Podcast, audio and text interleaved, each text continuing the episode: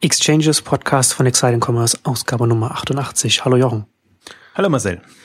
Heute wollen wir über Boda sprechen und über die Investmentstrategien und, und, und Vorgänge des Konzerns.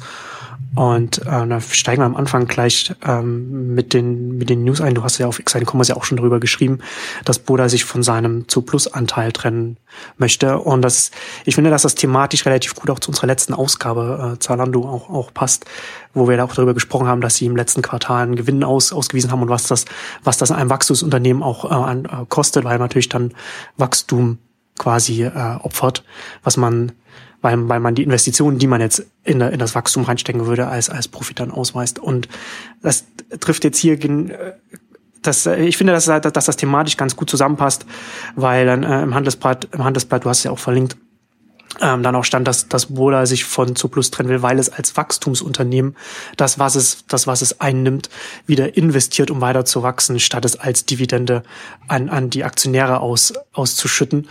Und äh, auf der einen Seite kann man das natürlich verstehen. Ne? Boda ist jetzt auch schon seit 99 ähm, bei bei bei Zuplus dabei, aber es ist natürlich auch eine, eine interessante Aussage, die auch viel darüber aussagt, wie man Boda äh, jetzt weitergehend als als Investor vielleicht auch äh, ein, einordnen muss. Das ist eigentlich genau der Punkt. Also es ist ja nicht, nicht, äh, man kann ja nichts dagegen sagen, dass man jetzt nach so langer Zeit bei, bei Zooplus rausgeht und raus will. Ähm, es ist nur die die Begründung ist eigentlich das, das Irritierende dabei. Ähm, also beide Begründungen für, für mich sind eigentlich, ähm, also ziehen nicht so richtig, weil die eine war, es passt nicht ins Medienportfolio, also Tierfutter hm. und, und, und Co. Aber das, das hat es ja von Anfang an nicht, wenn man, wenn man, wenn man es so will. Ne?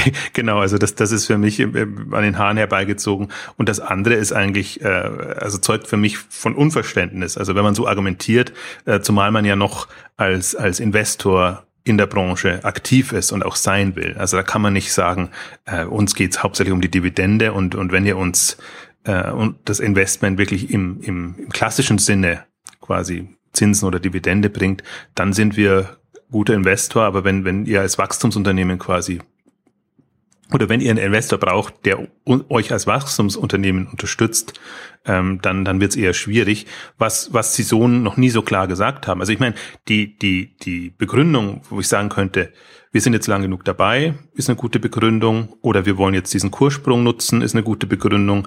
Ähm, es ist auch eine, eine, eine gute Begründung, ähm, dass, dass sie halt, also das würden sie nicht so sagen, aber dass sie halt Geld brauchen, aus andere, für, für das Kerngeschäft oder für andere Investments oder was auch immer. Also kann man ja sagen, dass man jetzt vielleicht, ähm, dass das Thema quasi jetzt ähm, durch ist oder dass man jetzt so eine lange Durchstrecke ja durchaus auch mitgemacht hat, wo sich keine Kursentwicklung gab. Da nutzt man das und sagt, wir haben andere spannende Investmentmöglichkeiten, ähm, für die wir das nutzen können. Also es gäbe genügend ähm, gute Begründungen, warum man äh, bei Zuplus aussteigt und ähm, gerade in so einer Phase ist halt irritierend, weil Zuplus hat wirklich ähm, eine, eine, eine, also eine Entwicklung durchgemacht innerhalb der letzten zwei, drei Jahre, die einfach jetzt belohnt wird, auch, auch kursseitig, glaube ich, und auch das, dadurch, dass eben klarer wird, das ist wieder tatsächlich ein Wachstumsunternehmen. Und man muss sich ja nur die Wachstumsraten angucken. Die waren im letzten Jahr höher als bei Zalando, bei niedrigem Niveau. Also das muss man auch mal dazu sagen.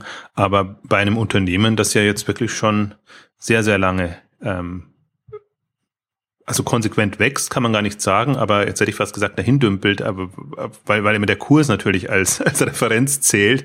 Also muss man natürlich schon immer trennen. Also die, die, die äh, wachsen kontinuierlich, aber die Dynamik nimmt eher zu.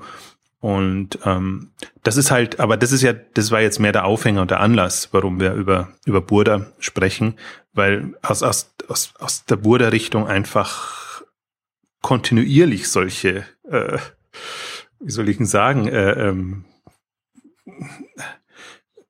Signale kommen, sage ich jetzt mal äh, vorsichtig, ähm, wo man sich fragt, was ist eigentlich da los? Also ich war bis jetzt immer sehr vorsichtig, was, was Einschätzung Burda angeht, weil sie natürlich Verdienste haben. Also sie waren eigentlich immer so mit, mit Holzbrink und Burda, waren das die, auf die man verwiesen hat.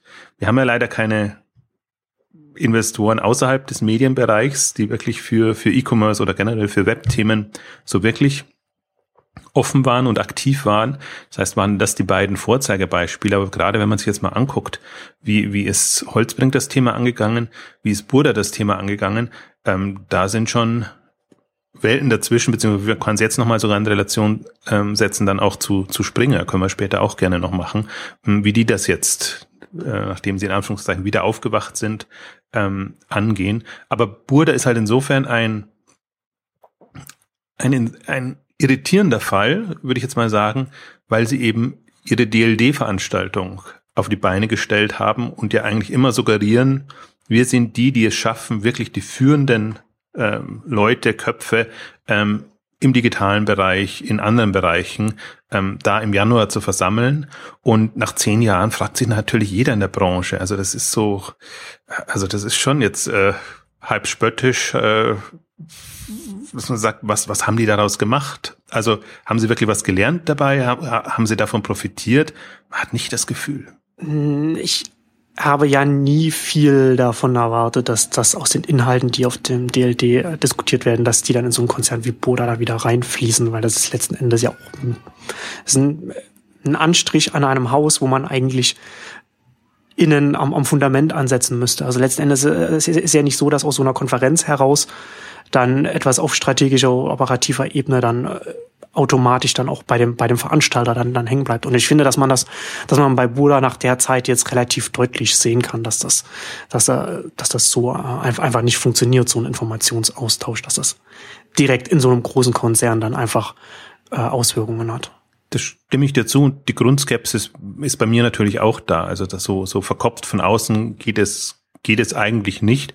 Aber andererseits muss man ja sagen, die, die Verzahnung ist schon ziemlich eng. Also ja, was sie da, klar. arbeiten ja auch immer mit denselben Leuten und, und haben ihr Netzwerk jetzt ja so gesponnen, dass sie im Prinzip Zugang hätten zu allen. Aber wenn natürlich der, der Zugang da ist und die Einstellung nicht stimmt, also sprich, wenn man, wenn man, also mein Anlass für den Beitrag war ja auch, im Prinzip muss ein Anspruch von Burda oder jemand, der da führend dabei sein will, muss halt sein, dass er das nächste Google, nächste Facebook, Pinterest, Twitter, ähm, dass er da dabei ist, ähm, sei es als, als Frühphaseninvestor oder, oder wie auch immer und sich aber auch bewusst sein muss, das ist halt, das ist hochriskant, also das ist wirklich das Venture-Business äh, dann und so habe ich sagen wir mal, an, an dem Anspruch messe ich pur. Das haben wir so, so habe ich es immer gesehen ähm, und, und das würde ich mir eigentlich erwarten. Also ich mache das natürlich als. Aber das ist vielleicht zu viel verlangt von einem Medien, von einem klassischen Medienkonzern. Also sie müssten es liefern, aber das, da sind sie, glaube ich, auch strukturell einfach, also nicht in der Lage dazu. Ja, aber guck, guck dir an, also wie, wie, wie das auch, wie gesprochen wird und wie kommuniziert wird ja, und wie, wie, wie, wie die Burda Führung sich, sich präsentiert auf dem äh, DLD und wie sie ja, ein, ein, ein, einerseits immer das, das, das Verständnis und die Offenheit für diese Entwicklungen signalisiert, andererseits aber immer, äh, also Vorreiter im Leistungsschutz ist, gegen Google hetzt und die ganzen äh, Geschichten hat. Ja. Also wo, wo die, dieser Spagat und das ja auch auf, auf den DLD bringt und dann ja auch ein, ein, ein Google zu, zur Rede stellt, zum Beispiel. Aber deswegen meine ich ja, dass, dass, dass, dass das nur ein Anstrich ist. Also äh, es sind beim DLD dann schon viele Lippenbekenntnisse ankommen. Cool, es gibt dann, dann dieses, diese Aussagen von Hubert Buddha, Digital Pennies und so weiter. Aber äh, so inhaltlich ist das dann einfach nur der, der Anstrich. Also ich meine, letzten Endes, also ich finde das, ich finde das ja interessant. Natürlich positionieren sie sich da und, und, und präsentieren sich mit als des DLDs natürlich auch als ein als einen, einen offenen äh, Konzern, als, als, als, ein, als ein Unternehmen, das nach vorne blickt oder blicken will und, und, die, und das alles nutzen und auch als Investor sich dann, dann quasi dann auch so ein bisschen ähm, präsentiert und positioniert.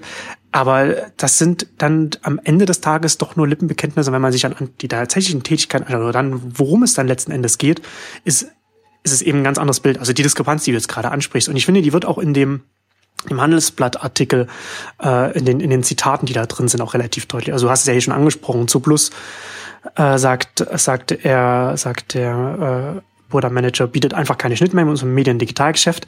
Und als ein Gegenbeispiel, was ich, was ich sehr, was ich sehr bezeichnend finde und, und, und was, was sehr viel darüber aussagt, wie Burda sich tatsächlich sieht, bringt er Xing. Und da sagt er, Xing liefert Inhalte, die wir in unseren Medienangeboten verwerten können. Und dann als Beispiel nennt er dann gegenüber Handelsblatt ein von Xing ermitteltes Arbeitgeber-Ranking, das dann das derzeit als Sonderheft von Bodas Magazin Focus äh, quasi die, die Inhalte dann da, da füllt. Und das sagt sehr, sehr viel aus, wie das Unternehmen sich wahrnimmt und, und wie, wie es sich selbst positioniert und, und, und, und wie es sich da DLD hin oder her. Das sagt mehr darüber aus als, als die letzten zehn Jahre DLD über Bruder.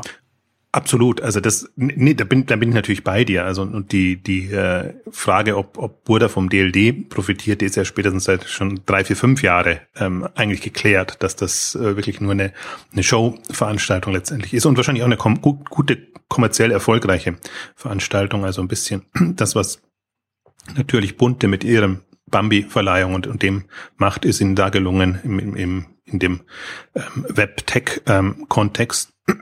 Äh, absolut, also das, und das ist für mich auch der, ich meine, wir sind ja, das ist ja unser eines unser Lieblingsthema. Ich weiß gar nicht, ob wir das schon mal in Exchanges gesprochen haben, aber aber Xing versus LinkedIn, also ist dein Lieblingsthema auch mit ähm, die die äh, die Chancen, die einfach ein Xing nicht nutzt oder nicht nutzen kann, ähm, weil es eben in dieser Konstellation drin und jetzt quasi mehr verwaltet wird, als dass noch äh, Innovation getrieben wird. Und ja, die, die, die Dividenden, äh, man, man ist glücklich, wenn man die Dividenden bekommt. Ja. Ganz genau. Und wenn der Aufsichtsrat und das ist eben das, ich glaube, das war das Fatale durchaus, dass dass ein Burda die Mehrheit bei, bei Zooplus hat, also Bestimmungsmacht hat, ähnlich wie bei Xing. Ähm, wenn, wenn sie, selbst wenn sie starker Gesellschafter wären, aber das, das in der Minderheit wäre, dann könnte man auch sagen, okay, das, das Unternehmen muss einfach, kann unabhängig am Markt agieren und kann sich auf die Entwicklungen einstellen. Ähm, so ist ganz klar, dass das muss dem Medienhaus helfen. Ähm, ansonsten äh, bringt das relativ wenig. Also mein Xing ist ja jetzt noch das ist interessant jetzt, wenn man mal so, so, so durchgeht. Also für, für Holzbrink war ja im Prinzip StudiVZ äh, das, das, das Debakel. Für, für Burda war es im Gegenzug Seven Load, wo, wo auch ähm, eine, eine Hoffnung quasi hm.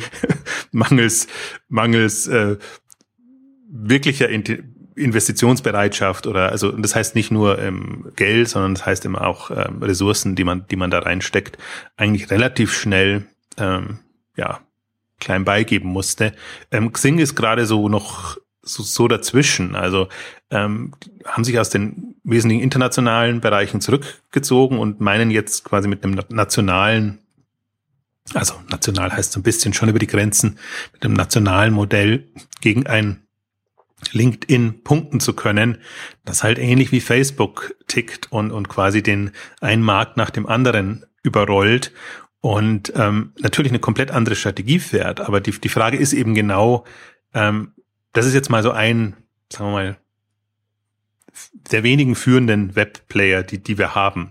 Deswegen lässt sich da immer ganz gut äh, verdeutlichen, was, was strategisch möglich wäre und was nicht möglich ist. Momentan habe ich ja das Gefühl, ich weiß nicht, wie du, wie du das siehst, es wird alles so, so nachgemacht, was, was so LinkedIn ähm, treibt. Also klar, die, die Jobvermittlung ist ein großes Thema, Events wurden dazu genommen, ähm, LinkedIn hat, hat dann einen News-Bereich mit dazu genommen, also gehen, gehen ja. zunehmend mehr rein, dass sie als Social Network funktionieren.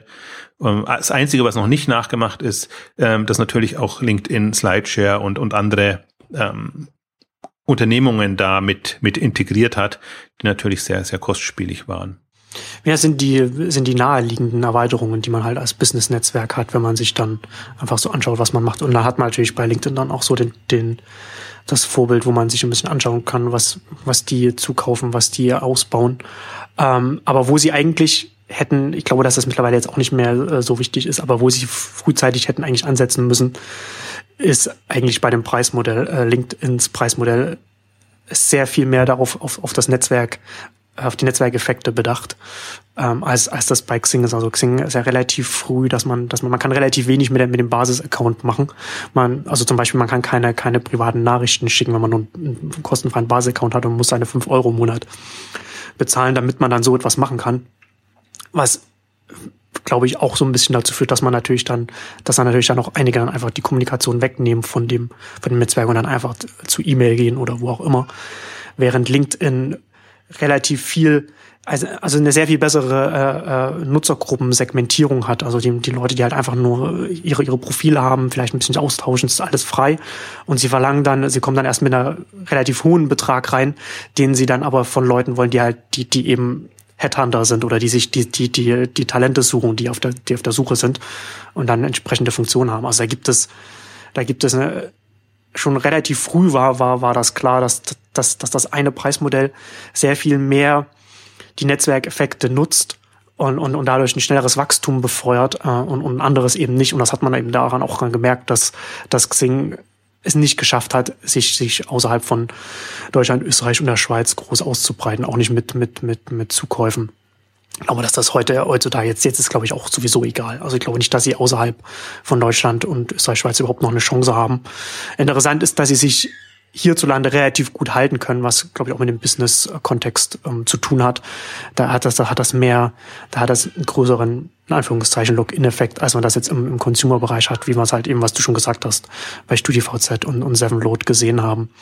Wo da das dann halt auch die, die Generationen wechseln halt auch nicht so schnell wie bei StudiVZ, ne, dass die nächste äh, Studentengeneration dann, dann hochkommt und äh, dann eben nicht mehr zu StudiVZ geht, sondern zu Facebook wechselt jetzt zum Beispiel in dem Kontext. Ich glaube, im, im, im Businessbereich ist das Ganze ein bisschen, bisschen stabiler, aber irgendwann wird, wird die Sogwirkung einfach ähm, so groß sein zu, zu LinkedIn und LinkedIn macht es einfach super geschickt. Also das, das ist ja eigentlich, deren Kunst ist ja wirklich, ähm, die, hätte ich fast gesagt, die, Leute so zu nerven oder, oder unterschiedlichste Optionen anzubieten, so dass man sich mhm. halt vernetzt und seine Kontakte tatsächlich da auch aktiviert. Ja. Und, und je mehr man aktiviert hat und, und das ist ja alles nicht, weil man jetzt mal auf LinkedIn geht und man möchte sie aktivieren, sondern es wird einem sehr schnell einfach ähm, angeboten oder jetzt in der zweiten Stufe machen sie es sehr, sehr stark über die, ähm, also über die Experten, also die, die die ähm, Kompetenzen, die man hat, so muss ich sagen, ähm, dass, dass man die eben von anderen sich bestätigen lassen kann.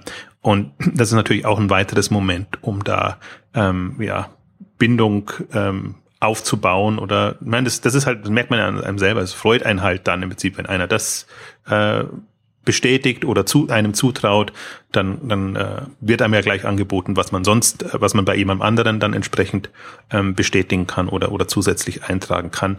Also das ist halt schon, das, das ist, finde ich halt sehr geschickt, aber da muss man halt auch sagen, LinkedIn ist halt einfach, ähm, die, die waren bei Facebook drin, die waren, äh, waren, die haben die ganzen also die sind wirklich vom Kern her Social Network geprägt und, und glaube ich, haben ein sehr tiefes Bewusstsein was hilft und was nicht hilft. Ähm, also sie machen trotzdem manche Dinge, wo ich mich frage, warum, warum sie das ähm, machen, weil es dann wirklich in, in, in Spam-Richtung geht oder in Richtung Irrelevanz. Das ist, ähm, das ist was, wo ich so mal mit, mit, mit äh, LinkedIn ähm, hadere, wenn sie halt diesen ganzen News-Bereich aufmachen, aber äh, wen, also manchen interessieren halt der, der, der News-Bereich nicht. Oder ich glaube, dass das auch für jedes Social Network in dem Bereich einfach schwierig ist, sowohl die Angestellten als auch zum Beispiel jetzt die, die selbstständigen Unternehmer ähm, abzudecken, weil ja, das ist halt schon genau. eine unterschiedliche Einstellung, mit der man rangeht.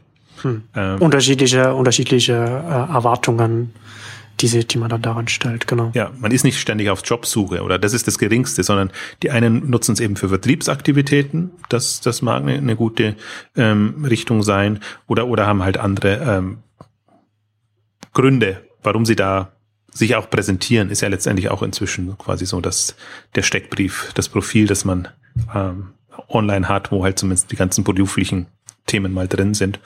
Ähm, also das, das ist ja, also wir, also ich, ich habe ja, ich habe äh, in, in einer Ausgabe von, von, hier und jetzt von meinem äh, Interview-Podcast auch mit äh, LinkedIn-Experten ausführlich darüber gesprochen, über, über LinkedIn und, und, und Xing. Und es ist schon interessant, dass Xing sich, ich, ich habe nicht damit gerechnet, also ich habe früh, war mir klar, dass Xing sich nicht international gegen LinkedIn durchsetzen wird. Aber mir war, ich, ich bin überrascht, dass er sich so lang hier in Deutschland schon halten kann und dass sie natürlich sind, sind, sind profitabel, wie gesagt, sie, sie schütten Dividenden aus. Ähm, aber es ist, aber es ist natürlich interessant, dass Xing, ja, Xing äh, schützt seine, äh, äh schüttet Dividende aus ähm, und, und, und kann sich gut halten. Aber da ist halt nicht viel Potenzial da. Ne? Also das ist, das ist kein Wachstumsunternehmen, das, das jetzt, das jetzt noch mal vielleicht noch mal äh, in den nächsten Jahren sich verdoppeln oder verdreifachen kann von der von, von der Größe. Und trotzdem oder vielleicht anders gesagt gerade deswegen ist Boda so glücklich äh, mit mit Xing. Ne? Und das ist ja schon, das ist ja schon auch interessant, äh, wenn, wenn wir da über über Boda und und die Verhältnisse sprechen oder die, wie, wie Buddha seine eigenen Beteiligungen und seine eigenen Unternehmen dann so betrachtet. Ich glaube auch, oder habe immer so das Gefühl, bei, bei 20 bis 25 Prozent Wachstum fühlen sich noch alle wohl. Also mhm. das, das halten sie schon für Wachstumsunternehmen, weil es mhm. eben natürlich im, im Vergleich zum, zum Kerngeschäft, wo, wo so ein paar Prozentchen einem schon weiterhelfen, natürlich ein Wachstumsunternehmen ist, aber wenn man sich die die Phase ansieht oder oder also oder was wirklich ein Wachstumsunternehmen ist, das fängt eigentlich halt bei 50 Prozent bis 100 Prozent an und muss sich ja nur mal die LinkedIn-Entwicklung angucken. Ich weiß es nicht, wo genau die, die lagen, aber sicherlich über dem Wachstum, was, was ein Xing äh, an den Tag legen kann, weil sie eben auch noch international Potenziale ja. nutzen. Also da, da, das ist ein bisschen so immer das, was ich, was mich dann irritiert, weil ich denke, so manches Medienhaus, und wir sprechen zwar heute über Burda, aber es gibt ja auch andere, ähm, die, die, die, die sind ja bei spannenden Themen dabei. Aber immer dann, wenn es eigentlich so diesen, diesen, diesen Mut bräuchte oder dieses, dieses Risikobewusstsein, also kalkuliertes Risiko, sage ich jetzt mal, weil man ja in der Regel schon ein, ein, ein, ein gutes substanzielles Unternehmen hat und sich dann überlegen kann, ähm, was bedeutet das jetzt, wenn die jetzt im nationalen Markt ihre, ihre 20 Prozent wachsen oder wenn sie eben international ihre 50, 100 Prozent wachsen können? Das ist ja im Prinzip die, die Richtung. Und, und was halt Gut, wir haben es jetzt in der letzten Ausgabe am Beispiel von, von Zalando durchdekliniert, was eine der großen Ausnahmen ist, eines deutschen Unternehmens, das internationale Ambitionen hat und die auch nutzen könnte. Also letztes Jahr war jetzt irgendwie nicht das, das Beispiel, so dass, dass man es gemacht hat, aber im Prinzip können sie wieder in den Modus ähm, kommen. Ähm, Im Prinzip Zo Plus ist, ist für mich ein ähnliches Beispiel jetzt. Jetzt wieder, also nachdem ich wirklich ähm, guck mir das ja schon lange an und, und immer wieder und, und das ist halt so, das war nicht, nicht Fisch und nicht Fleisch. Also da wusste man nicht so richtig, ähm, das ist, war nicht schlecht unterwegs, aber war jetzt auch nicht, nicht, nicht gut im Sinne, dass ich sage, dass das ist ein relevanter Player, auf den man sich konzentrieren muss. Da gab es mhm. ähm, international andere bessere.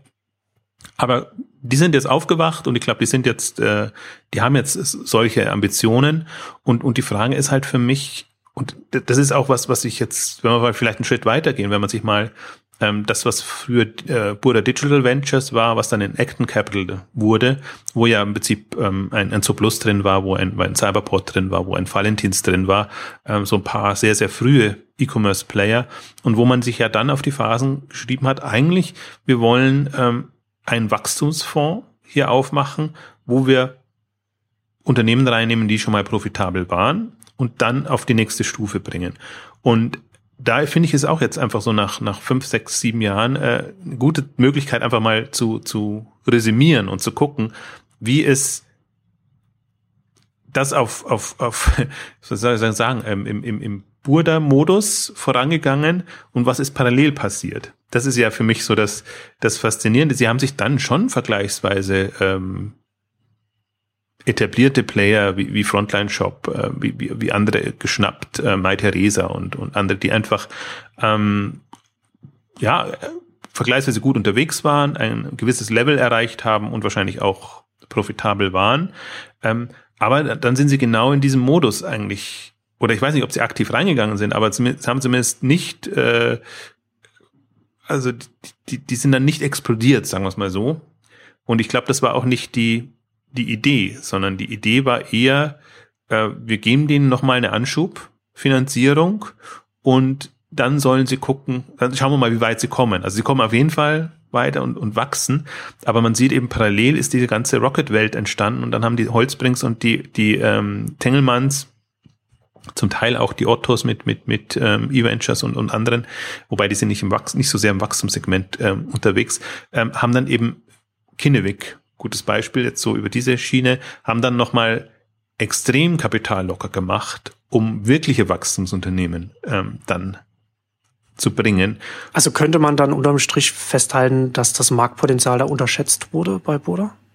Ja, das ist genau das, also das, im Nachhinein ist immer schlauer. Also die, ja, die, die, die, die Strategie hat absoluten Sinn gemacht. Wenn man sagt, das Frühphasensegment ist uns zu riskant und da haben wir halt auch einige Flops erlebt und da wollen wir vielleicht gar nicht mitmischen, dann sagen wir halt, okay, wir gehen in das ähm, in eine spätere Phase rein und machen da, gehen da in, in Wachstum rein. Das ist genau eigentlich das, was ich letzte äh, Mal meinte mit, mit, mit Zalando, ähm, dass man es unterschätzt. Also dass, dass man, dass man denkt, man, man, man könnte sich, man hat jetzt eine Phase erreicht, wo man sich die quasi Gewinner aussuchen könnte. Und wenn man bei den Gewinnern dabei ist, dann und, und da von dem Wachstum, weiteren Wachstum quasi profitiert, ist man fein raus.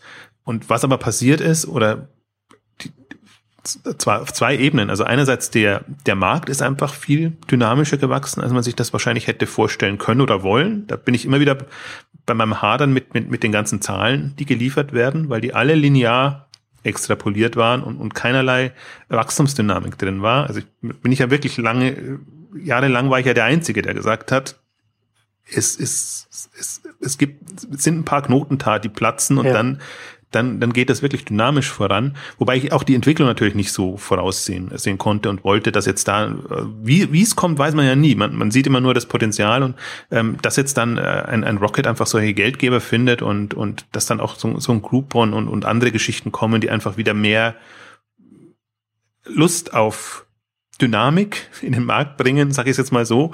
Ähm, das, das kann man natürlich dann nicht ahnen, aber das ist, finde ich, das ist genau die, das Schwierige dann mit, mit einem Investor, der die Latte zu tief legt, sagen wir es mal so. Und der auch eigentlich. Weil er dann im Notfall, im Notfall dann eben nicht die Beträge in der Größenordnung bereitstellen will, die man ja. bräuchte. Auch nicht das Netzwerk sich zulegt und das ähm, außerdem, ja. Das, das ist ja das, das andere, wo man denkt, also, also ein Burda müsste ähm, ähnlich wie jetzt ein Springer, müsste eigentlich vom Netzwerk her so aufgestellt sein, dass sie wirklich auf höchster Ebene quasi ähm, diese ganzen Kontakte haben, die sie dann irgendwann mal nutzen können ähm, oder sich eben an was anhängen können. Das ist ja die andere Strategie. Das, äh, je nachdem. Also die, die, das gibt, gibt beide Möglichkeiten. Und ich glaube, alle machen es irgendwie mal so, mal so. Äh, aber das neigt sich mal zur einen und mal zur anderen Seite bei, dem, bei dem einen oder anderen. Also das, das sind halt so, also aus meiner jetzt, jetzt marktbeobachtenden Sicht vertane Chancen. Ähm, ich weiß jetzt nicht, ob ich das, ob ich es jetzt einem, einem Burda oder, oder der, der ganzen Burda-Welt vorwerfen kann, weiß ich nicht. Aus, aus, aus Marktsicht oder aus Branchensicht äh, finde ich es natürlich extrem bedauerlich, wenn die, die Vorreiter sind oder im Prinzip eigentlich dieses Verständnis und Bewusstsein schon mehr haben als so mancher andere, dem das ja alles sehr suspekt ist und, und, und, und dubios, ähm, wenn, wenn selbst die nicht in der Lage sind, das zu machen und zu nutzen. Ähm, wobei man natürlich schon sagen muss, die Geldquellen waren beschränkt. Da hat ja wirklich ähm, Rocket Pionierarbeit geleistet, dass sie da komplett andere Geldtöpfe jenseits des, der VC-Welt und äh, der internationalen VC-Welt aufgemacht haben, die bereit sind, ähm, da reinzugehen. Ähm, aber das, das ist ja jetzt auch schon eine ganze Weile so und ähm, gut, Burda hat jetzt über, Acton Capital haben wir jetzt wieder einen neuen Fonds äh, gestartet, ja im, im letzten Jahr und und ähm, Insofern weiß man nicht, wie, es weitergeht. Aber wenn ich mir jetzt mal die ganzen Investments angucke, oder das ist halt so wirklich was, was mich jetzt schon eine Zeit lang, also Zeit lang heißt, heißt Jahre, an, an, an Burda irgendwie irritiert, dass sie halt, also wo sie auch einsteigen, also, oder beziehungsweise wo sie wieder aussteigen. Also Mai Theresa ist für mich so ein Beispiel, wo ich mir denke, wenn ich mir das Portfolio angucke, dann ist, war das für mich wahrscheinlich eine der Perlen, die, die sie jetzt drin haben, weil ich mir sage, tolles Marktsegment, ähm, irgendwie auch von der, von der Story und von allem drum und dran passt das. Ähm, warum, warum muss man das in die USA verkaufen? Warum kann man da nicht ein, versuchen, einen europäischen Player ähm, zu formen und zu machen. Das ist leicht gesprochen für jemand Außenstehendes. Ich weiß auch nicht, ob da nicht Gespräche und alles Mögliche gelaufen sind. Aber die, die, die spannende Phase für diese Player, gerade im Modebereich und im Luxusbereich, beginnt ja jetzt. Also ich kann mir vorstellen, oder das, der Eindruck ist, ist zumindest da, dass, dass sie sehr guten Schnitt gemacht haben am Verkauf zum jetzigen Zeitpunkt, was mich immer wieder zum Thema zurückbringt. Acton ist unabhängig davon, aber Act, äh, My Theresa war auch eines der frühen Burda Investments, also kann mir vorstellen, dass es noch bei nach wie vor in dem Burda Digital Ventures Bereich drin ist, ähm, braucht Burda, Burda Geld. Also deshalb, das wäre für mich die einzige Begründung, warum ich in Anführungszeichen meine Perlen verkaufe. Ähm, das ist das eine, die, die Richtung. Und das andere ist, wo man sich manchmal gefragt hat, warum steigen die da ein? Also, wo man, wo man echt, also sie sind, sind dann, also das, das Interessante war die Argumentation jetzt immer vor, vor, vor ein paar Jahren war ja, wir gehen nichts in Anführungszeichen Riskantes an, also hört mir auf mit Shoppingclubs oder hör mir auf mit, mit Groupon und diesen ganzen Geschichten. Also das war ja alles, da haben sie sich ja weit weggetan, sondern eher so konventioneller E-Commerce und da, da gehen wir rein. Bis sie dann irgendwann dann doch wieder bei einem Cookie-Wip ähm, dabei war, ein russisch, russischer Shoppingclub, aber eigentlich komplett, ähm, ähm, also auch, auch glaube ich, andere Modelle, ähm, wo sie dann den russischen Markt bedienen, der jetzt auch nicht der, der glücklichste natürlich ist in der, in der, aktuellen Lage. Aber dann sind sie bei einem Fashion for Home rein, als, als die Summers dann ausgestiegen sind, ähm, wo ich mir auch sage, im, im Möbelbereich gibt so viele spannende Geschichten. Und es gab zu der Zeit auch schon ein Westwing oder, oder, oder andere Modelle. Äh, Home 24 natürlich auch. Also weiß ich nicht. Also das war halt, Burda oder Acton ist in dem Fall nicht in dem Modus unterwegs, dass sie sich da ähm, ja dann relativ mit hoher Bewertung quasi auf was einlassen, was sie nicht einschätzen können. Aber jetzt haben sie ein Fashion for Home und dann, dann sind sie in äh, natürlich auch die, die auf Deutsch heißt äh, Schlemmertüte, Linas Mattkasse, ich weiß nicht, wie man das ausspricht auf, auf Schwedisch, äh, eigentlich so der Vorreiter, sind sie da eingestiegen und, und ähm, ja, aber also entweder sie halten es so und so bedeckt, weil, weil ähm, im Prinzip, weil die Zahlen nicht öffentlich werden sollen, damit man nicht sieht, wie gut das unterwegs ist, aber man hört wenig und man sieht halt jetzt, wie, wie ein Rocket da mit Hello Fresh und äh, reingeht und, und das, das Feld aufrollt. Ähm, also das ist halt im Prinzip alles so, es waren schon ein paar gute Investments dabei, wo man dann fragt, warum geht da nichts voran? Es waren aber auch ein paar Investments dabei, wo man sich gefragt hat, warum steigt Burda, also erstmal habe ich mich gewundert, dass Burda bei Yatego einsteigt, äh, erschrocken bin ich dann, als ich gesehen habe, wie viel sie übernommen haben bei, bei Atego. Weil Atego war schon ein, ein, ein weiterer Player jetzt unter den, den Marktplätzen, aber eigentlich immer der, der eher am, am, am spammigsten und am, am, am schwierigsten unterwegs war. Also da, da verstehe ich dann irgendwie nicht, wenn man, wenn man jetzt schon mit der Einstellung reingeht, wir wollen alles solide Unternehmen, die wir dann in dem geminderten Wachstumsbereich unterstützen. Ähm, also das, das sind alles so Irritationen, die halt dann über die Zeit kommen, wo man sich dann fragt, also was, was ist jetzt eigentlich der, der Anspruch und also man sieht keine richtige Investmentthese dahinter. Ja, keine Linie. Also ja. jetzt, jetzt ist es Jetzt ist es ohnehin wieder, also lange war ja sehr E-Commerce bezogen, jetzt ist es wieder zerstreut. Sie sind bei Sofa-Tutor dabei, Audi Bene Gut, Hörgeräte passt noch in den E-Commerce-Bereich, war aber dann wieder ein Frühphasen-Investment, sind bei Clio im, im, im SaaS-Bereich dabei, Tolingo, also kreuz und quer. Ähm, das Einzige, wo ich sage, oder Momox auch so ein Fall, also das, das Irritierende dann auch noch so, so bei allen ihren MyOptik, Glasses Direct, auch Glasses Direct war so ein Fall im Prinzip.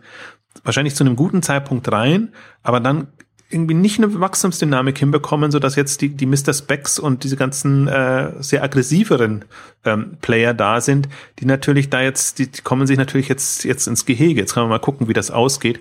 Im Prinzip, das, das Windeln.de ist eins der, der spannendsten noch, wo ich sage, das, das war mal ja, also da, da, da kann man dann wieder sagen, okay, aber bei allen anderen, so Momox, My Theresa, Frontline Shop, ähm, Überall haben sie das Management ausgetauscht, ähm, ja, Tego natürlich auch. Ähm, und also selbst bis zu Cyberport, also was, was an dem ganzen Burda-Portfolio, die, die, die Story eigentlich in den letzten beiden Jahren war immer kompletter Management-Austausch. Also das kann jetzt, wenn man es neutral beurteilen will, kann das sagen, okay, für die nächste Stufe braucht man einfach ein anderes Management, man nimmt die Gründer raus und dann ist so ein Wachstums Pfad da.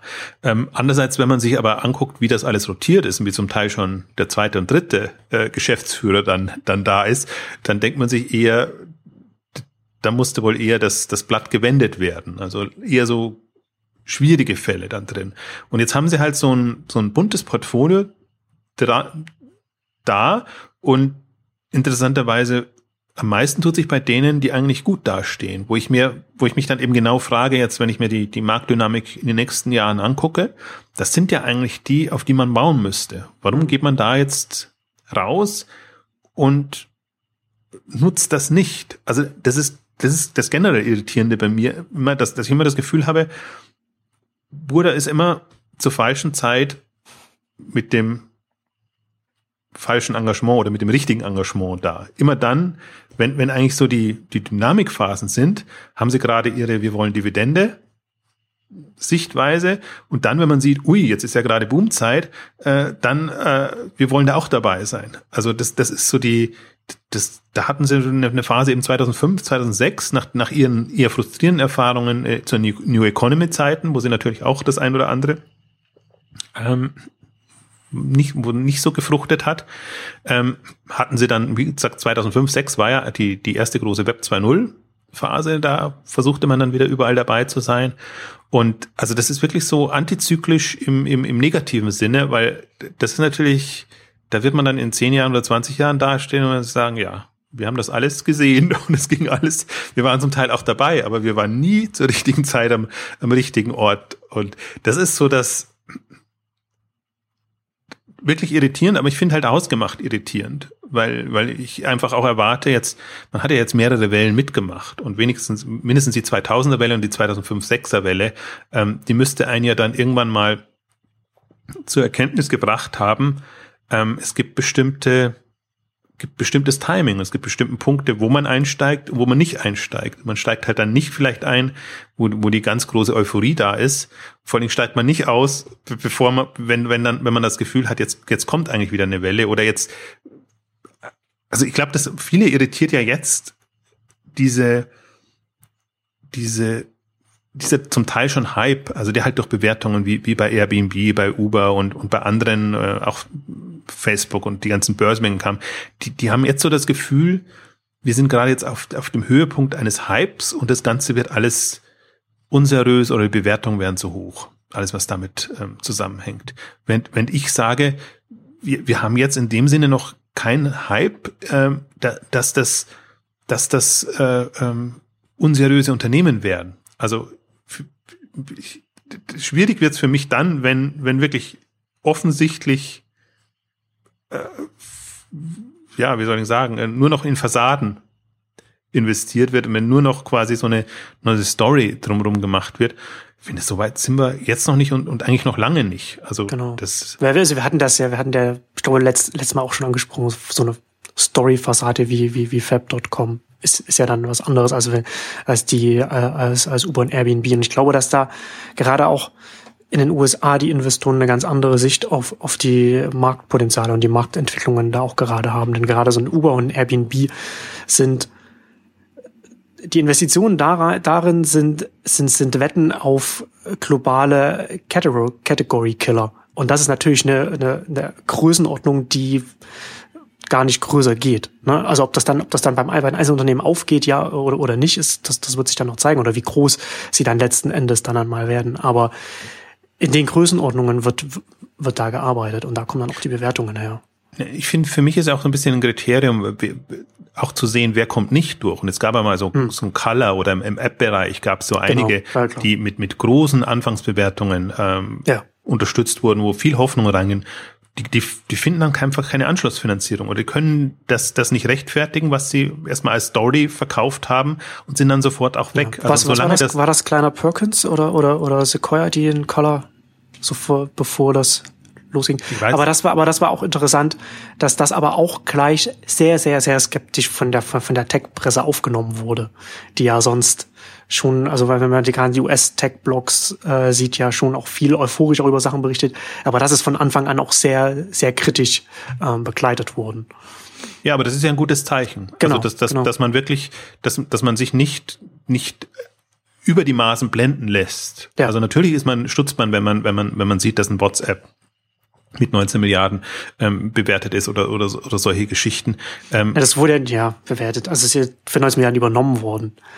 Ja, ja. ja. Also da ist in Anführungszeichen. Also unterschiedliche das, Situation. Da, da, da verstehe ich halt, dass die, die Blase, äh, dass, dass diese Blasendiskussion ähm, dann kommt, aber die, die ist für mich, also Blasenkriterien sind für mich andere. Da, da wäre, wenn, wenn, wenn so ein Color durchkäme und, und oder noch schlimmer, wenn, wenn dann nicht mehr irgendwelche Tech-Teams äh, Gründungen machen, sondern wirklich, wenn die BWL-Teams kommen und, und mit irgendwelchen Ideen einfach dann über, wie wir es halt hatten, über PowerPoint-Charts dann äh, immense Summen äh, einsammeln.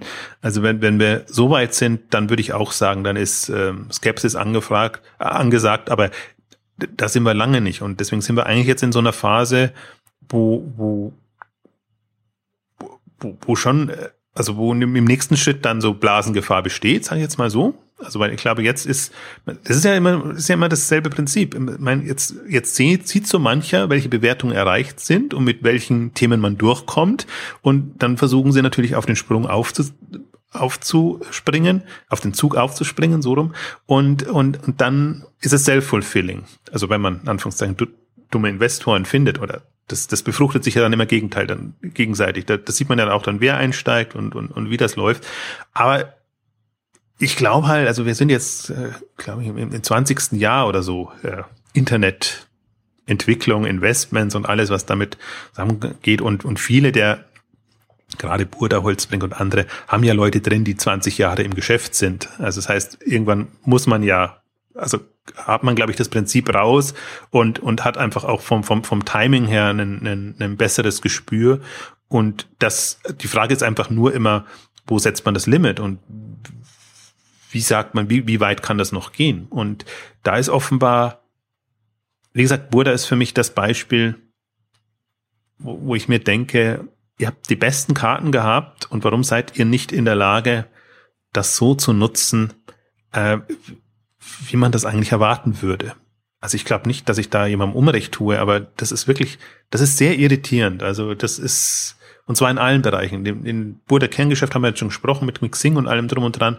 Auch im Acten-Bereich, wo ich mir auch denke, ach, es geht ja nichts gegen eine, eine, eine grundsätzlich eher konservative Herangehensweise, dass man vielleicht nicht, nicht jeden Gimmick mitmacht und bei jedem Hype-Thema dabei ist, aber halt quasi sehr, also im Prinzip, wenn man sich das Portfolio jetzt anguckt, das ist ja im Prinzip das sind alles Unternehmen von gestern, in Anführungszeichen, bis auf wenige Ausnahmen, wie gesagt, Windel.de nehme ich dazu und andere, aber eben aus dem Grund Unternehmen von gestern, weil man eben in einer eher, ja, man nahm an, dass es der Markt gesättigt ist oder dass das schon quasi ähm, reif ist, also in eher reifere Unternehmen investiert hat, sagen wir mal so. Und weil man dann natürlich auch vom, von, von der Einstellung nicht, nicht den Kick geben will, dass man sagt, jetzt, jetzt aber macht's nochmal. Oder ich weiß, ich weiß inzwischen nicht mehr, was, was, was, was äh, Burda da überhaupt will. Also äh, geht geht's jetzt auch um eine Portfoliobereinigung, aber äh, dann, dann müssten auch die anderen bereinigt werden, also die, die halt äh, ja, die, die, die, die eher etwas eigenartig dastehen, sage ich jetzt mal. Ähm, also wie, wie auch immer man das macht, also man kann ja auch Notverkäufe oder sonst irgendwas machen, aber momentan geht's eher so bei den, bei den, wie, was, wie gesagt, was ich sagen, sagen würde, noch die Perlen, ähm, um, um die geht's. Und ich bin jetzt mal gespannt, was, was auch bei, bei Cyberport passiert. Also ob Cyberport noch ins, ob das sich noch im Medienbereich befruchtet, in Anführungszeichen, ob das genügend Dividende ähm, abwirft oder ich meine, das ist auch so ein Fall. Also entweder ganz oder gar nicht. Wir haben ja die Elektronikausgabe gemacht. Im Prinzip die, die Branche, das, die sind alle jetzt nichts Halbes und nicht Ganzes. Die sind alle so dazwischen drin. Und, und entweder jemand fasst sich ein Herz, und das heißt nicht nur irgendwie nochmal groß Geld reingeben, sondern im Prinzip auch ähm, Übernahmen, Zusammenschlüsse und, und was auch immer, dass man halt äh, versucht, einen führenden Elektronikplayer, Player im Elektronikmarkt ähm, auf die Beine zu stellen. Die Chance ist ja noch da. Im Prinzip, im Prinzip auch das, was, ich meine, das ist bei Cyberport nicht so passiert, was, was eben dann bei, bei Zooplus irgendwann passiert ist. Dass man sagt, okay, jetzt Internationalisierungsstrategie und das ist es. Ähm, also, ja, das, das, viele, viele Punkte. Also, ihr könnt noch, könnt noch einige andere Punkte aufführen, aber so ein bisschen was, worum es uns ja auch geht oder mir geht, ist ja auch, mir ist ja, also ich, ich kann diese Burda-Strategie ja nachvollziehen. Das ist ja gar nicht mein, mein, mein Punkt. Also das ist ein Medienhaus, Mediengeschäft, so ein bisschen Investments und in der Hoffnung, wir kommen da weiter, aber im Kern ist es immer ein Medienhaus und dann macht man auch. Ähm, ich, ich sehe es ja eher so aus Branchensicht. Also wir, haben wir haben unsere Kapitalgeber und dann haben wir leider viel zu wenige ambitionierte Gründer und was, was, wer, wer greift den Gründern unter die Arme? Also ich glaube jetzt, im Prinzip muss man sich keine Sorgen machen. Im Prinzip ist es nur einfach bedauerlich, welchen Weg Burda genommen hat, weil die Berliner Szene, aber eigentlich auch die, die, die Münchner und andere Szenen, die haben ja jetzt durch die internationalen Kapitalgeber eigentlich Möglichkeiten oder wenn sie sich eben ins, in die Summer-Welt begeben, also in die Rocket-Welt begeben, haben sie da auch ähm, Möglichkeiten, ihre Ambitionen auszuleben und einfach sehr, sehr schnell Themen voranzutreiben und einfach auch sehr schnell ein, ein ein er Erfolgs, äh, na, wie sagt man, einen, einen messbaren Erfolg zu haben. Also es, es geht ja da eher darum, rauszufinden, klappt's oder klappt's nicht. Und Rocket ist ja dann auch so frei und sagt, okay, das war wohl nix, das äh, führen wir so nicht weiter. Ähm, also insofern, um die, die Branche hat sich ja weiterentwickelt und, und wir haben, also deswegen die, die, die Stars in Anführungszeichen in dem Bereich sind ja eigentlich Holzbrink, wenn man sich das anguckt. Tengelmann wirklich als, als Newcomer von hinten heraus. Ähm, dann haben wir die, die, die Otto Project A E-Ventures ähm, Welt eigentlich noch, die das konsequent angehen, sage ich jetzt mal, also die, die wirklich ähm, Themen und Stränge aktiv verfolgen. Ähm, ja, und das andere ist es. Und ich bin halt, ich, ich bring's, will es auch deshalb immer gerne thematisieren. Also wir haben ja jetzt das letzte Mal haben wir ja über Pro7 Sat 1 gesprochen, die im Prinzip genau am anderen Ende sind von, von Burda, wo Burda sehr bedacht, in Anführungszeichen konservativ vorangeht, ist Pro7 Sat 1 eher so, ja, ähm, kreatives Improvisieren, sage ich jetzt mal, mit allem für und wieder, was man mögen muss oder nicht. Also wir haben es ausführlich äh, durchgesprochen. Epic Companies ist, ist das Stichwort da. Und äh, jetzt sehe ich aber einfach, wie nach wie vor Medieninvestoren sehr beliebt sind bei, bei Startups. Und eigentlich, was ich mit das Bedauerlichste fand, ist, ähm, dass das Nawabi, ähm, die ich mit als die, ja, ein Player halte, der wirklich führend sein kann dem ganzen Bereich, dass der mit Bauer Ventures jetzt äh, ähm, ja äh, zusammengeht. Wobei ich bei Bauer Ventures immer hin und her gerissen bin, weil ich von den Leuten wahrscheinlich viel halte, aber von den, von den Geldgebern sehr skeptisch bin, ob die durchhalten. Das, das ist genau die, den Spagat, den ich habe. Und, und das Argument war, damit wir einfach von den Medien profitieren. Also war wieder so ein Mischstil aus, aus Geld und, und ja. äh, äh, Medien, äh, wie heißt das? Im, im Slang? Zeit, würde ich sagen, aber ähm, Media, weiß ich nicht, ist auch nicht normal. Also Werbung letztendlich in den, in den, in den Zeitschriften, also was damit zusammenhängt. Und das ist halt also das, das, das würde man manchem Startup und manchem Unternehmen empfehlen. Also das ist ja auch gar nicht so, äh, dass, dass, dass das kein gutes Modell ist und dass man Medienunternehmen nicht als Investoren und strategische Investoren mit drin haben muss. Aber die Ambitionierten, da würde ich halt sagen, achtet sehr drauf, mit wem ihr euch zusammentut. Ist ein Bauer Ventures eine gute Wahl? Ist ein Springer eine gute Wahl? Ist ein Burda eine gute Wahl? Das sind alles oder noch viele andere, die ja auch immer wieder mal einsteigen also das sind gute, das wären gute Exit-Kandidaten. ähm, also auch nicht unbedingt für die Ambitionierten, aber für, für alle, die einfach ein solides Geschäft aufgebaut haben. Und wenn man als Gründer dann auch mit der Geschichte abschließen will, die man da jetzt aufgebaut hat, ne, weil man dann halt dann auch in so einem Konstrukt dann auch das was man aufgebaut hat, nicht so weiterentwickeln kann, wie man das vielleicht möchte, weil das dann schon, weil dann über einem dann schon konservativ ausgerichtete Manager noch sitzen. Also ich finde halt auch in dem Zusammenhang, wir, wir haben das ja auch ausführlich auch über unsere Enttäuschung da hier in Exchanges gesprochen, kann man sich auch anschauen, was bei Runtastic passiert ist, seit es von Axel Springer na, übernommen. Also sie, sie, sie da, äh, was waren das, 51 Prozent oder so, ne, was sie, wie sie da ja, eingestiegen ja. sind. Um, da ist auch nicht, da ist jetzt, würde ich sagen, jetzt nicht zwingend so viel von der Weiterentwicklung dann gekommen. Es gibt ja noch, noch viele andere Beispiele. Es gibt jetzt, ich finde auch nach wie vor faszinierend, so Grunan Jahr hat ja relativ früh die, die, die sehr äh, populäre große äh, Rezepte-Community Chefkoch.de übernommen und wenn man sich anschaut, was da passiert ist, da ist ja auch nichts passiert. Ne? In der Zwischenzeit, da bringt man halt so ein bisschen, da gibt es jetzt eine App mittlerweile, da gibt auch ein äh, paar gesammelte Chefkoch, also Chefkoch-Magazine kommen aus, als Print und und und und und in App-Form. Aber dann darüber hinaus, da könnte man ja auch so viele, da gibt es so viele Anknüpfungspunkte, gerade jetzt, was jetzt ja auch gerade ähm, auf der Gerätebasis basiert und was man, wo man da, wo man da, wenn man so ein großes Netzwerk hat, was man da in so einer Nische, äh, in so einem Markt machen könnte. Und da kann man, da weiß man, da weiß ich jetzt schon, dass da mit einem, mit einem äh, mit einem Verlag dahinter, mit einem Medienunternehmen als, als Eigentümer, man nicht davon ausgehen kann, dass, dass das dann etwas sein wird, was, was aggressiv da vorangeht und, und da neue, neue Wege beschreiten wird und dann auch einen Markt mitgestalten wird. Das wird dann einfach da nicht passieren. Und das muss man, also diese Kosten muss man sich einfach, diesen Kosten muss man sich einfach bewusst sein als, als Gründer, wenn man zu einem Medienunternehmen als, als Investor oder, oder Exit-Option, wie auch immer, dann geht. Also je größer die Synergien oder der, das, was als, als ähm, gemeinsames Potenzial erkannt wird, um, umso gefährlicher eigentlich. Also ich finde es auch schade. Ja, um, umso größer halt die Vereinnahmung dann auf der Geschäftsebene, ja, genau. Weil es geht eigentlich darum, ähm, Marktchancen zu nutzen und, und wirklich nach wie vor dann, wenn es angebracht ist, nach vorne preschen zu können. Also wirklich so den Gründergeist oder das Unternehmer, den Unternehmergeist, den man eben hat. Und die Frage ist immer, und das wäre für mich auch das Qualitätskriterium eigentlich, ähm, habe ich das oder habe ich das nicht? Also hindert mich da mein Investor tendenziell und, und sprich also argumentiert da dagegen oder sagt einfach jetzt mal halblang lieber vorsichtig. Äh, wir wollen, dass, dass du auf jeden Fall überlebst und quasi das, das äh, Heil, unser Heil ist uns wichtiger als äh, ob du die alle Chancen nutzt, die so da sind.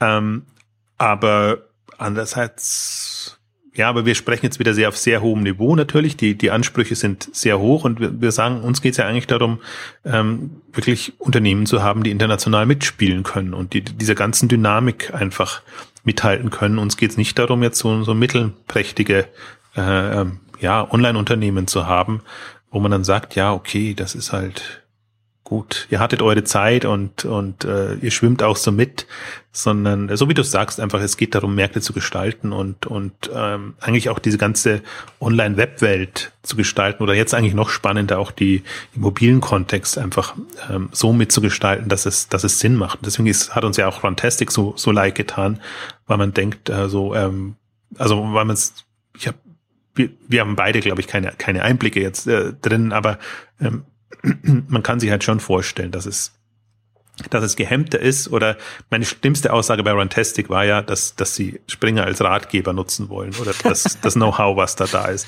Ja, habe ich mir ja. gedacht, oh Gott, oh Gott, oh Gott. Also weil ich halt, ja. also nicht, nichts auch gegen, vielleicht auch nichts, gar nichts gegen Springer und die Leute, die da arbeiten. Äh, aber die leben halt in einer anderen Welt. Also und wenn man, wenn man sich die, die Webszene und, und alles anguckt, ich glaube, da gibt es genügend externe ähm, Ratgeber und, und Leute, ähm, die einem da sehr viel mehr Impulse geben können, ähm, als jetzt ein, ein eher konventionelles Medienhaus. Und das ist ja noch untertrieben eigentlich, wenn man das so sagt, weil, weil einfach, man muss sich ja mal angucken. Also der, Burda ist gleichzeitig der, der Verbandspräsident quasi, der gegen Google hetzt, der äh, Leistungsschutzrecht macht.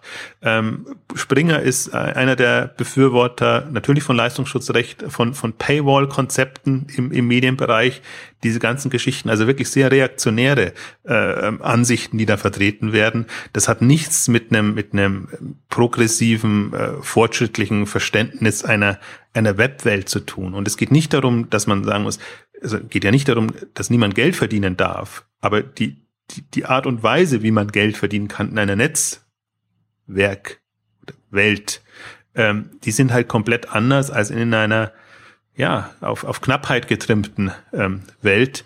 Und ich finde, das, das, das Witzige ist ja, die, die behaken sich ja da gegenseitig, Springer und, und Burda, weil, weil Springer ja auf, auf Paywall und Burda ja auf die ganzen Spam-Angebote. Das heißt, die, sie sind ja Huffington Post jetzt da und wenn man Fokus online an, das ist ja ganz, ganz schlimm. Also das ist ja, äh, hat ja nichts mehr mit, mit Qualität zu tun, sondern da geht's nur um, um Traffic und Reichweite schaufeln. Also äh, das ist, das sind, das finde ich, das sind die beiden Extreme. Also Trash versus Paywall ähm, und, und muss, man muss sich halt entscheiden, was, was ein massenattraktives Angebot im Online-Bereich ist. Wobei, also, wenn man böse ist, könnte man ja auch sagen, dass Axel Springer einfach Trash hinter die Paywall steckt, wenn man sich so über Bild online sprechen möchte. So. Das, das kommt ja noch dazu. Aber das ist jetzt mal, das ist ja eben das andere Irritierende, wenn man sagt, Bild.de wäre eigentlich äh, perfekte Huffington Post oder, oder heftig oder wie, wie sie alle heißen. Also das könnte man ja online komplett in die Richtung trimmen. Und äh, dass das Bild.de mit einem Spiegel Online oder so äh, konkurrieren muss, wobei halt Spiegel Online gerade auch an der Kippe ist. Also das, das ist halt echt, ähm, das ist ganz, äh, ganz schlimm, was im Medienbereich ähm, online gerade passiert. Eigentlich nicht nur online, sondern auch, auch offline, weil offline ist ja eigentlich am, ähm, wirklich am, am Sterben tendenziell. Also dass da kein fortschrittliches Medienverständnis da ist und dass man sich so sehr mit diesen, ja, aus meiner Sicht reaktionären Themen äh, befasst, die einen kein Deut weiterbringen. Also die, die, die weder retten sie einen noch machen sie einen fit für die Zukunft. Und natürlich kann man sich dann ewig damit befassen, aber in der Zeit hat man echt echt Chancen. Aber das ist, das ist eben kein, das ist, das, das sind keine Unternehmen, an die man sich als Gründer eines jungen Unternehmens binden will, wenn man, wenn man sich das, wenn man sich das anschaut. Das ist genau der Punkt und ich glaube, das ist halt auch, um, um, um vielleicht ein kurzes Resümee zu ziehen, ist im Prinzip auch das, was so das Enttäuschen jetzt am Burda ist. Weil, weil Burda eigentlich die, die besten Voraussetzungen jetzt noch gehabt hätte aus meiner Sicht, ähm, wenn, wenn, wenn sie, wenn sie, ja, äh, vom, vom Verständnis her, also sie haben alle Zugänge, sie, sie haben im Prinzip auch äh, eine Zeit lang Leute gehabt, die, die wirklich mit zu den führenden in der Szene äh, gehört haben. Also wenn sie das hinbekämen und wenn sie es einfach vom Timing her hin, hinbekommen würden und eben dann Geld reinbuttern, also wenn es wenn Sinn macht, beziehungsweise natürlich nicht, das ist ja mal andersrum getrimmt ist, wenn es dem Kerngeschäft schlecht geht, dann haben wir halt gerade kein Geld um jetzt da dabei zu sein. Im Prinzip auch so, Bertelsmann ist ja noch mein also mein, mein absolutes Lieblingsbeispiel, weil Bertelsmann kommt ja dann immer noch dreimal hinterher. Also Grün und Grün und Ja ist jetzt auch Bertelsmann. Also das ist, das, es gibt sicherlich noch die, die es vom Timing her noch schlechter hinbekommen. Das, deswegen kann man jetzt nicht so sagen, wir, wir wollen jetzt auf, auf Burda rumprügeln oder, oder irgendwie da was machen. Es ist einfach nur, wenn man jetzt einfach mal zu den Führenden gehört hat, wobei führend jetzt wirklich im deutschen Kontext sehr relativ zu sehen ist. Es ist natürlich aus, aus E-Commerce-Sicht waren sie die absolut Führenden. Also da hatten wir halt nur Holzbrink und, und, und Burda, die überhaupt in E-Commerce investiert haben. Insofern sind die natürlich bei uns ähm, sehr, sehr stark im Fokus. Und man muss sich das jetzt echt angucken. Aber alles, was da an Signalen kommt, also ich hoffe ja, dass sie sich wieder am Riemen reißen. Also das, die, die ruinieren sich ja ihren eigenen Ruf damit, ähm, weil sie dann einfach auch keine Chance haben mehr an äh, einfach auch, auch Gründer an sich zu binden und für sich zu begeistern, die wirklich Ambitionen haben, dann kommen, bekommen sie wirklich nur so, so mittelprächtige oder, oder Leute, die es halt nötig haben, ähm, dass, dass sie halt Burda in Anführungszeichen, also besser Es ist jetzt fies formuliert, aber für mich, das ist für mich da das ausschlaggebende Moment. Ich bin da auch, wie gesagt, ich kann ja auch an der, der Burda-Strategie und allem folgen, aber ich finde nur schade, wenn man sich schon eigentlich einen Ruf aufgebaut hatte, als mit der führende Player im, im Online-Bereich bin immer noch ganz irritiert, wenn ich dann, und der Ruf wirkt ja auch, in, in Gesprächen höre ich dann immer, aber, aber Burda hat's ja dann geschafft und ich und ich bin schon ein, zwei Jahre lang bin ich so super skeptisch eigentlich, was, was, was, was die Strategie angeht, also länger eigentlich noch drei, zwei, drei Jahre. Ähm, und äh, da sieht man aber im Prinzip in der Branche, so PR-seitig ist der Ruf, halt der wieder und, und, und viele haben tatsächlich noch das Gefühl, jetzt nicht Gründer gar nicht so sehr. Bei Gründer muss man immer wieder neu überzeugen. Die Generationen wachsen mhm. ja so schnell nach.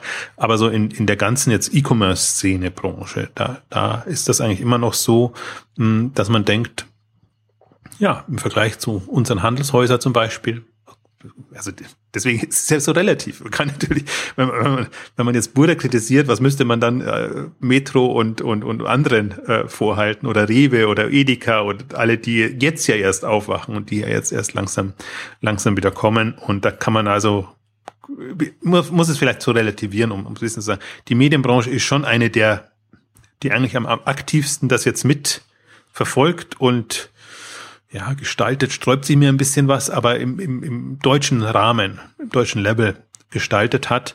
Ähm, also insofern ja, aber auch da, glaube ich, muss man jetzt ein bisschen relativieren und sehr genau überlegen. Oder die, die Frage ist einfach, wie geht's weiter? Also es ist ja nicht so, dass das äh, für ewige Zeiten jetzt, jetzt so wäre, aber alles Signale, die da gerade aus allen Burda-Bereichen kommen. Das ist nochmal das Irritieren. Ist auch nicht so, dass da mal jemand irgendwie dagegen spricht oder so ein Ausreißer da wäre, wo man das Gefühl hätte, nee, es gibt noch so ein paar, die da die, die progressive Fahne hochhalten, sondern das ist schon offenbar Linie des Hauses, dass wir jetzt eher bedacht und klassisch denkend unterwegs sind.